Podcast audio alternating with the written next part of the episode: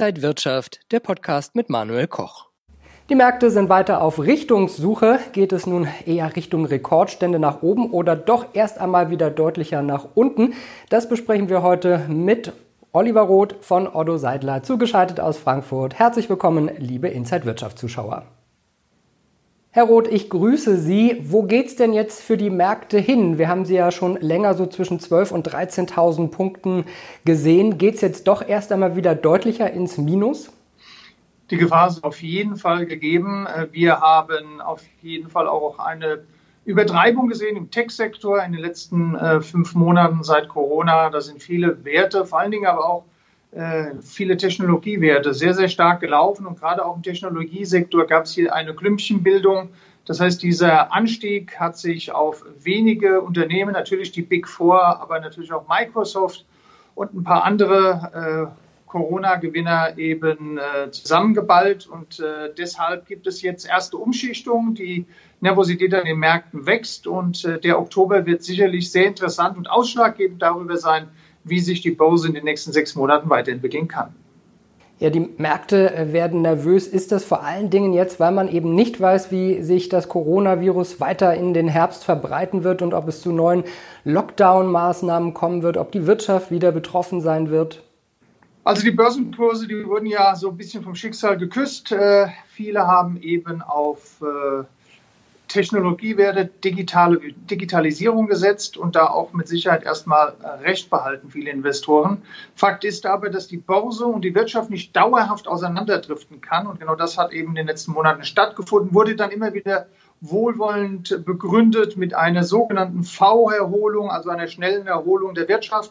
Die findet nun mal nicht statt. Sie hatten es gerade gesagt, die Corona-Epidemie, Pandemie die sorgte dafür, dass die Hoffnung oder die Fantasie einer V-Erholung der Wirtschaft nicht stattfindet.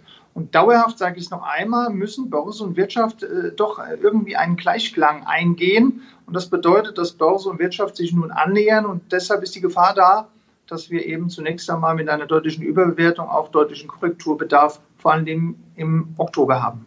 Jetzt hat gerade das IFO-Institut eine neue Prognose herausgegeben, dass der Wirtschaftsrückgang vielleicht doch gar nicht so schlimm ausfallen wird und wahrscheinlich gar nicht schlimmer als in der Finanzkrise. Ist das zu optimistisch jetzt, wenn man in den Herbst und Winter geht?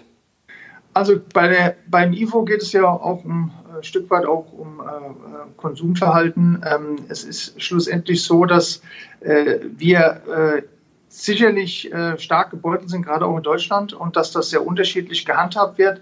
Die äh, Studien, die Zahlen, das ist das eine, die Realität, die derzeitige Lage ist das andere und vor allen Dingen auch die Sondersituation der deutschen Industrie, die ja schon vor Corona in einer Umwandlung, in einer Transformation von der Industrie, der, von der Industriewirtschaft hin zur Digitalisierung gelegen hat. Und durch Corona ist es jetzt nicht besser geworden. Ich bin da eben nicht so optimistisch, ähm, wie das der ein oder andere jetzt aus den Zahlen lesen mag. Wir werden auf jeden Fall bis weit ins nächste Jahr mit dem Thema Corona zu tun haben und damit einhergehend auch die deutsche Wirtschaft weiterhin stark belastet sein wird. Der Euro ist auch unter Druck auf einem Zwei-Monats-Tief. Ist das nicht vielleicht sogar gut für eine exportierende Wirtschaft wie Deutschland?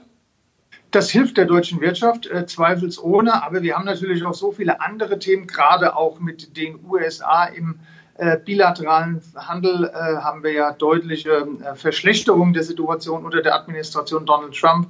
Das Thema Handelskrieg, äh, gerade auch mit Europa, das hat natürlich gerade innerhalb der Pandemie nicht so eine ganz große Rolle gespielt. Sollte aber Donald Trump wiedergewählt werden, dann wird das auf jeden Fall ein Thema. Und genau das wird so ein bisschen gespielt. Derzeit liegt der Herausforderer Joe Biden eben in vielen Swing States in den USA, die entscheidend über die Wahl sind, doch vorne. Das muss, und das haben wir bei der letzten Wahl gesehen, nicht abschließend etwas zu bedeuten haben. Aber derzeit wird so ein bisschen eingepreist, dass Donald Trump tatsächlich eben möglicherweise nicht wieder gewählt wird. Und damit einhergehend könnte das sich durchaus auf die gesamte Wirtschaftspolitik eben äh, auswirken und was den Dollar angeht, damit eben auch positiv für die Wirtschaft auswirken. Wenn wir das jetzt alles hören, Unsicherheiten wegen des Coronavirus, die US-Wahlen stehen vor der Tür, wie sollten Anleger sich denn momentan positionieren?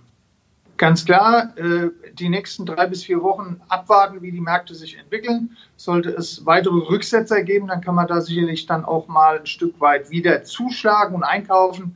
Äh, sollte es keine äh, wirklichen Rücksetzer geben, dann bedeutet das, dass wir uns weiterhin auf sehr, sehr hohem Niveau bewegen werden. Dann wird es neue Jahreshöchststände geben, und zwar eben innerhalb dieses Jahres und vielleicht sogar Allzeithöchststände geben zum Ende des Jahres. Sagt Oliver Roth von Ordo Seidler. Vielen Dank nach Frankfurt und Ihnen, liebe Zuschauer, danke fürs Interesse. Bis zum nächsten Mal.